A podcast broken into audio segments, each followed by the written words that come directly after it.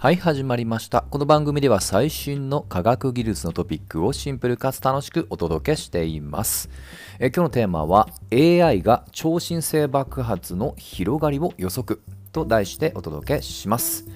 えめ本当ね、AI は、まあ、日常もね、チャット GPT の影響もありますが、もう普通に使われております。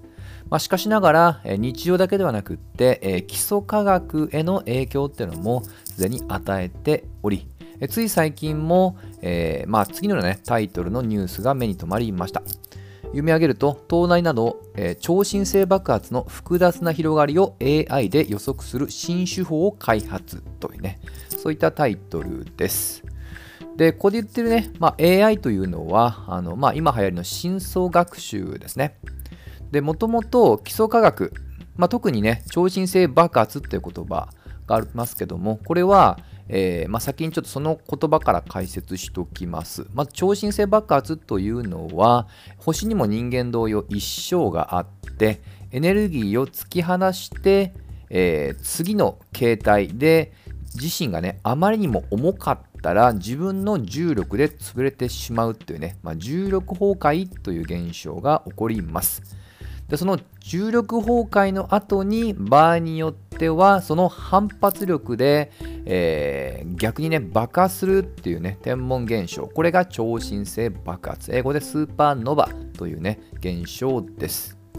あまりにもこれあのすごい爆発なので、えー目視。我々が目で見ることすらできるというね、えーなかなか一度は見てみたい天文現象です。しかしながらこれは結構ね見れるのはレアケースなので、えーこれはの有史つまり人間の歴史上つまり2000年以上の中でも実はそれを見て記録しているのはごくわずかです。例えば日本で有名な例で言うと、えー藤原の定家。これは大体ですけど平安時代の末期に活躍した、まあ、歌人文化人ですね。この方が書いた、まあ、日記風の書籍「明月記」になんと超新星爆発が実際に記録をされているっていうことでね結構世界的に話題になっていました。というのがまずは超新星爆発の話です。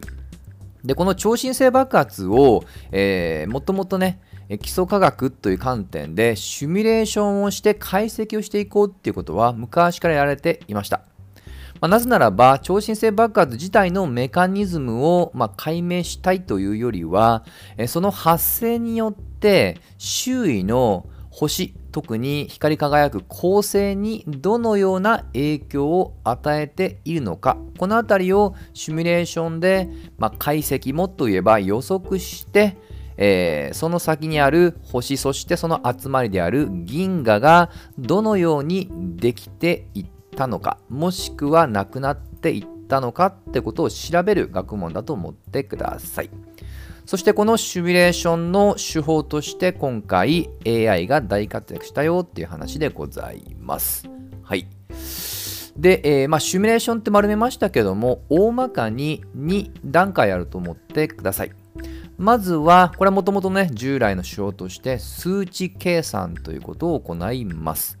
まあ、天文現象ですので、基本的には天体の位置、重力、運動とかね、まあ、こういった初期条件を入力をして、えーどういった現象が起きるのかってことをね、数値的に予測をするわけです。まあ、この辺りもね、まあま、さらっと言いましたけども、もうこれだけでも結構大変な、えー計算能力を要するので、大体スーパーコンピューターとかをね、使います。結構、あの富士通が作った富岳とかもね、こういった領域では以前からシミュレーションで使われてたりはします。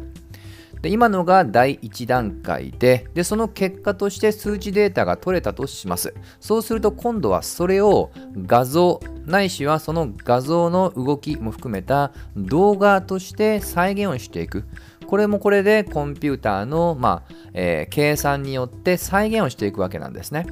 で今回の、え AI というのは後者の方つまり数値計算は別途スパコンで行ってその結果を画像化をしていくその処理が相当今回 AI を導入することでコスパが良くなったというのが今回のニュースです。はいで、えーまあ、というのがね、ちょっと今回の話でございます。で、今回はあくまで一例というね、書き方を記事ではしております。ですので、え、今回の成果を受けて、もっともっとね、いろんな用途でこの AI、ちなみにもうちょっと言葉を足すと、えー、画像生成系 AI のモデルだと思ってください。で、これらはもっともっとね、他の用途もできるよと。で、記事内に書いていて初めて気づいたんですけども、もともとこの記事とは別にコンピュータシミュレーションで、えー、銀河を作っていく過程をね、えー、まあ、表現をしていく国際的なプロジェクト。ちょっとこれ読みにくいんですけど、アスラ FDPS というものがありましたと。まあ、私も初めて聞きました。で、この中にも今回の新しいモデルってものはね、今後組み込んでいこうじゃないかっていうね、そういった動きもあるようです。はい。まあ、ですので、今回はあくまでま画像生成の一部、もっと言うと超新星が形成していくその画像化のところですね。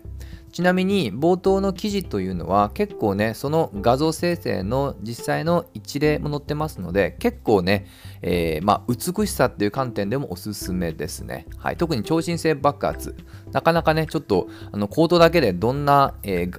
イメージなのかは分かりにくいと思うので、ぜひね、冒頭の記事をに訪問してみてください。多分最近ですとも超新星 AI、シミュレーションとかね、そういった検索ですぐいくつかのメディアがヒットすると思います。はい。まあ、いずれにしましても、えー、まあ、このコンピューターシミュレーション、特に AI がこの、えー、天文学のコンピュータシミュレーションでどんどんね、まあ、活躍していくっていうのはね、間違いないかなと思います。